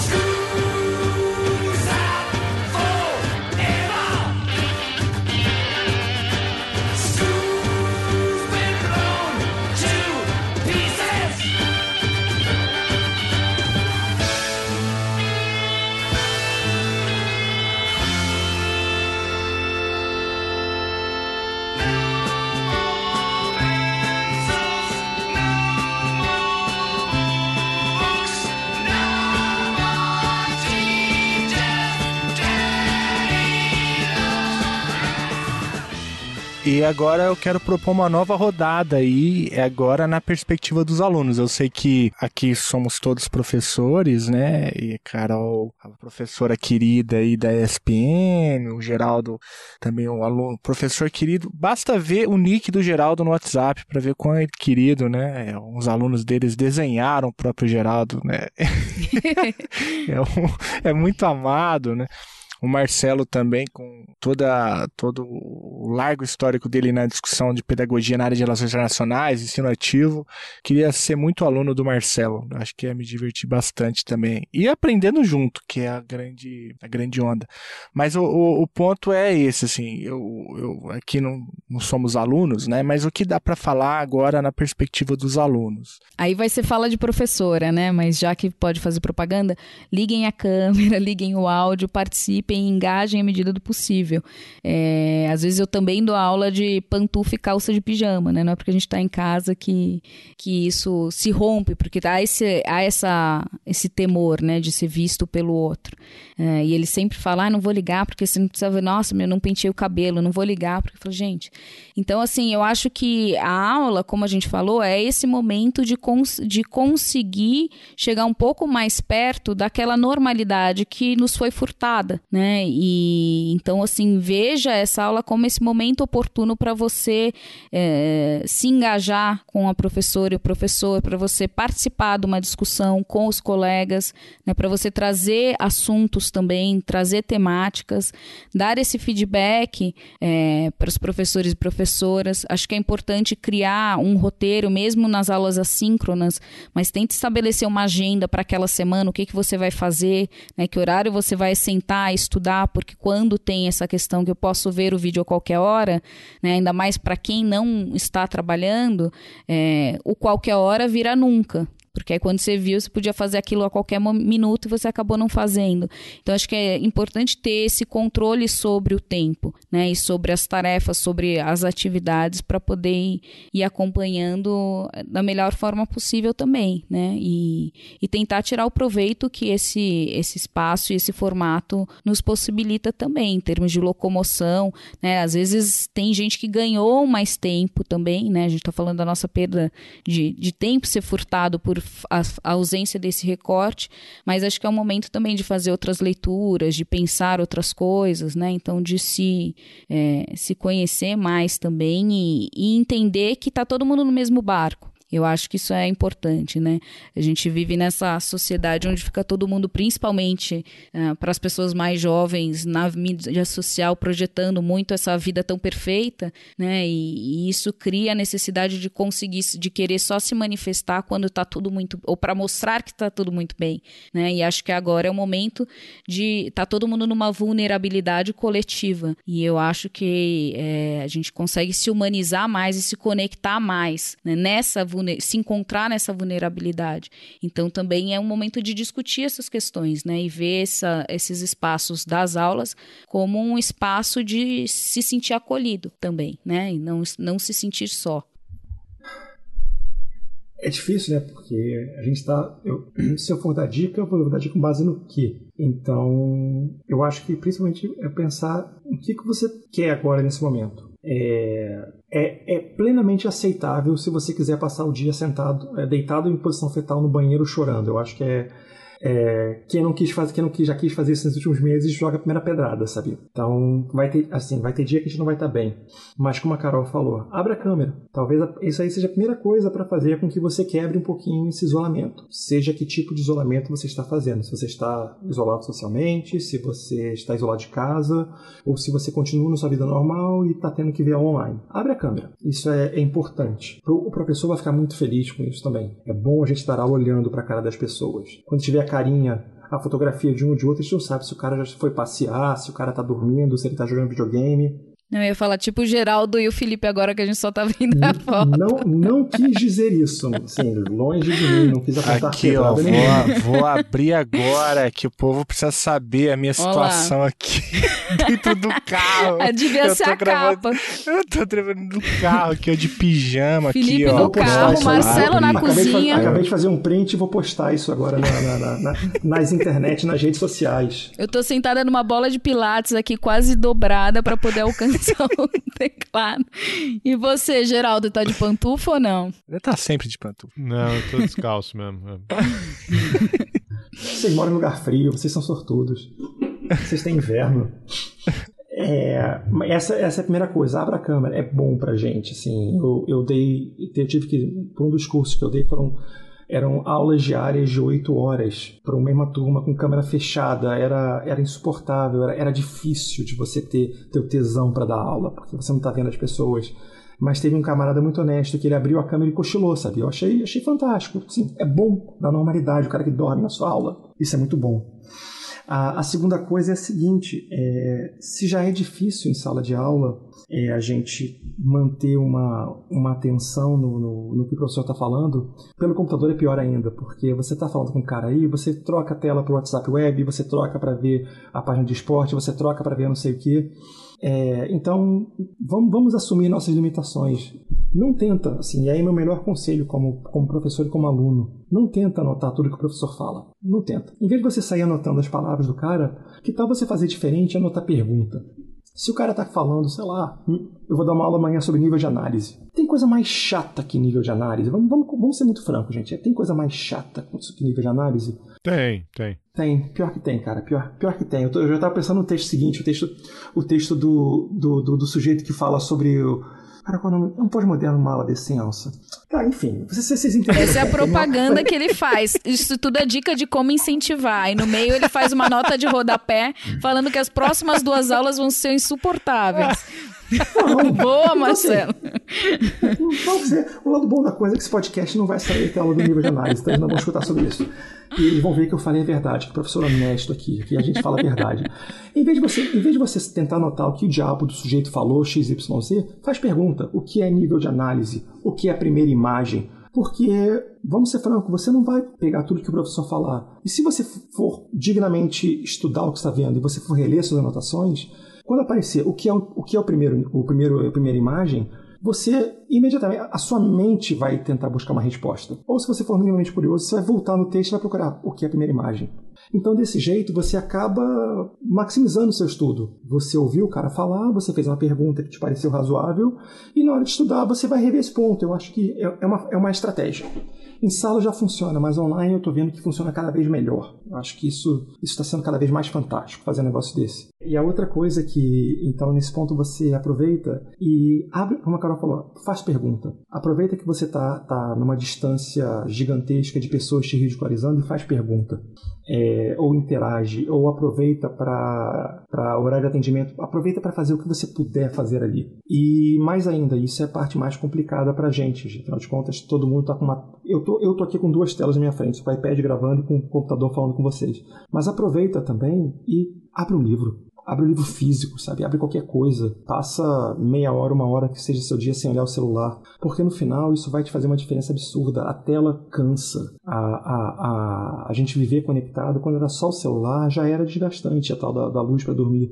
Você passar o dia inteiro no Zoom, você fica surtado. Você fica. É cansativo, sabe? Então eu acho que aproveita os espaços, os intervalos e vai ter intervalo. Vai fazer, sei lá. Ou a Carol falou que dá aula na, na, na, na cama dela. Às vezes eu dou aula na sacadinha aqui do, do, do apartamento. As- assim, muda o lugar que você está tendo aula, troca, sabe?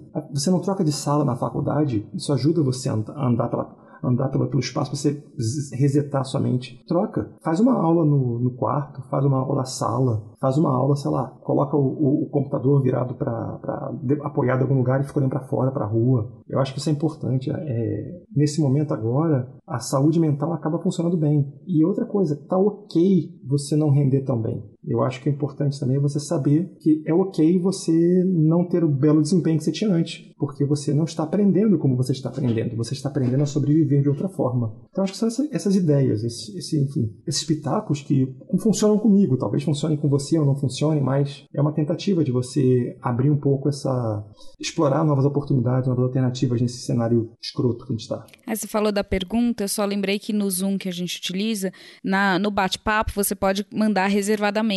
Então, se às vezes você tá com vergonha de fazer alguma pergunta e de se expor ou ligar a câmera, vai lá no bate-papo, escreve para a professora qual é a sua pergunta, porque ela vai discutir, vai responder aquela pergunta sem necessariamente precis- você precisar se expor para fazer a pergunta, né? Então, acho que tem várias ferramentas que dá para utilizar mais, às vezes, do que na, no presencial, né? E também outra dica é use o computador sempre que possível, né? Porque eu sei que dá para baixar os aplicativos todos no celular.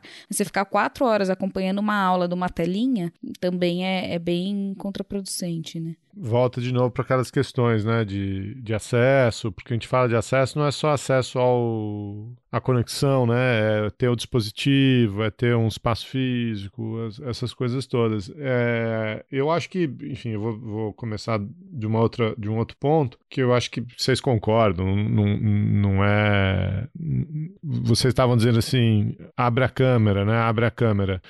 É, abre a câmera se der, né? É, e se não der, não se martiriza, né? É, eu acho que o, o- o primeiro ponto é, é assim, vai até onde dá, né? É, acho que todo mundo concorda com isso. Lógico que o professor prefere se você conseguir abrir a câmera, se você conseguir participar e tal. Mas se não der, cara, tá tudo bem. A gente não vai deixar de ser amigo, é, ninguém vai pensar menos é, de você. Então, pô, casa tá cheia, tem irmão passando, tem mãe passando, tem gato passando, tem barulho, tem. Não deu, não deu. É, sabe, tô, tô, tô mal, tô. Não quero me expor, não, não quero ser ridicularizado. Tá tudo bem, sabe? É, então, se der para abrir, abre. Se der para avisar o professor, ó, não, não vou abrir hoje por causa disso, por causa daquilo, não tô.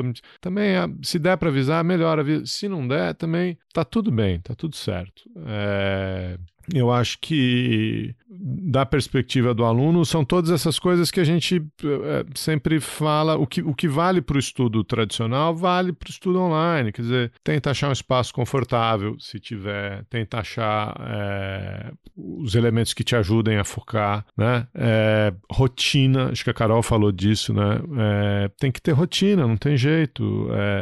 Você vai render melhor se você conseguir separar um tempo para estudar, separar um tempo para fazer as atividades. E aí, assim, principalmente nessa pandemia que a gente está vivendo, com isolamento social, é rotina para o estudo, mas também se você conseguir arrumar uma rotina para fazer algum exercício físico, para fazer algum, eh, nem que seja uma caminhada, nem que seja um, né, põe a máscara, sai, não fala com ninguém, mas É, se der também, né? Se você tiver 10 horas por dia trabalhando, mais duas horas por dia de ônibus para cima e para baixo, é, enfim, tenta fazer o tenta fazer o que dá. É, a outra coisa que eu, que eu diria assim é assuma boas intenções, né? A, não ser que você tá todo mundo aprendendo com isso, é, tá todo mundo com dificuldade com isso. Esses dias eu eu estava dando uma aula segunda-feira de manhã e uma aluna estava falando assim: ah, é palhaçada porque eu recebi e-mail do professor no domingo e que que não sei o quê. Eu falei, pô, peraí, o cara é professor novo, tá chegando agora, é, tá se confundindo, vamos conversar com ele. Eu tenho certeza que ele não vai te cobrar um- um- uma tarefa que chegou por e-mail no domingo, né? Chegou por e-mail no domingo porque alguma coisa aconteceu, o cara precisou disparar o e-mail daquele jeito, mas vamos com calma, né? Vamos com, com boa vontade para os dois lados, sabe? É, inclusive com os colegas, inclusive com os amigos. Eu acho que é, uma, uma professora amiga minha me falou isso lá em, em março, abril. Falou, pô, vamos tomar cuidado com as piadas, porque tá todo mundo estressado. Você não tá na frente do cara, às vezes você não tá vendo o cara, você não. não muito, muitas das. do processamento cognitivo que a gente faz, né? Quando a gente vê, quando a gente ouve, quando a gente vê a expressão facial, o tom de voz e tal, é, muito disso se perde é, online. E aí você não entende, não entende a intenção direito, não entende a piada direito. Então, piada, sarcasmo, ironia. Toma cuidado com essas coisas e tenta levar numa boa, né? É um pouco isso, assim, não tem muito. E, e- e ache os professores que você confia, né? É, se você não confiar em todos, se você não, não, não conseguir conversar com todos, se você não tiver uma relação pessoal, não conseguir eh, se abrir com todo mundo, acha um ou dois, conversa com esses caras, né? É, você muitas vezes vai ficar surpreso o, o quanto o seu professor dá, dá mais valor por um por uma ajuda que ele pode te dar que não é acadêmica. Né? Eu acho que boa parte do que a gente faz, não, a, a parte acadêmica não é prioridade. Né? É, e acho que os alunos não têm, não têm essa noção. Né? Muito provavelmente, por melhor que seja a sua educação, daqui um, dois anos, 60, 70, 80, 90% disso, você já vai ter esquecido, você, já, não- você não vai estar usando. A, a, a, formação não é sobre isso, a formação é sobre muito mais do que isso. Né? O que vale para os níveis de análise do Marcelo, né? então, não, não preste tanta atenção na aula do Marcelo. Se você não entender, tudo bem, né, Marcelo? Ainda mais se for gravado e ficar no YouTube, né?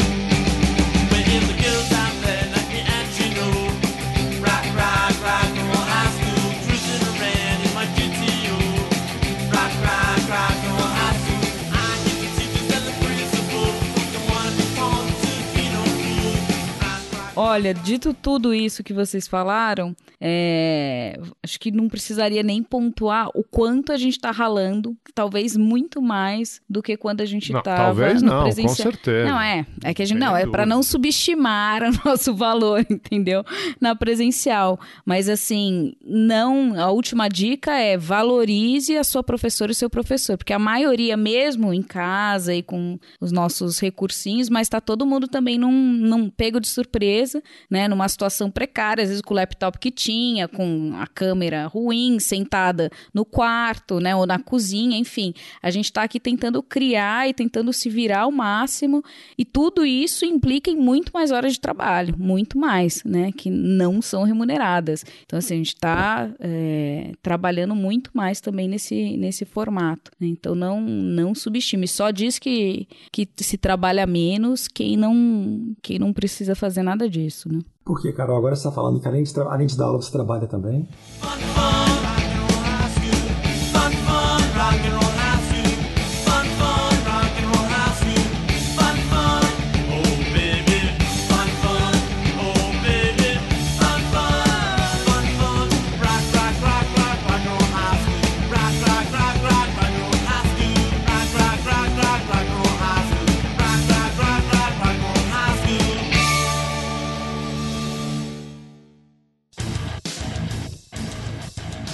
Você acabou de ouvir mais um episódio do Chutando a Escada. Para apoiar, acesse chutandoaescada.com.br barra apoio.